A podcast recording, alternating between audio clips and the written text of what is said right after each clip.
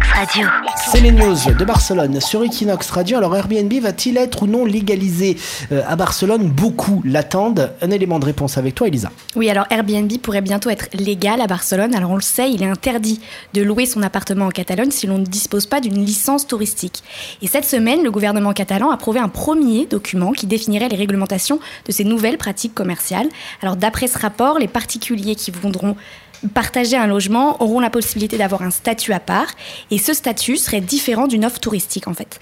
Toujours selon le document, les périodes de location pourront avoir lieu plusieurs fois dans l'année mais devront être de courte durée. Alors ça semble être un bon compromis entre les particuliers qui veulent arrondir leur fin de mois et Airbnb qui souhaite éviter à tout prix l'interdiction en Espagne. Ce premier accord signe peut-être la fin des polémiques.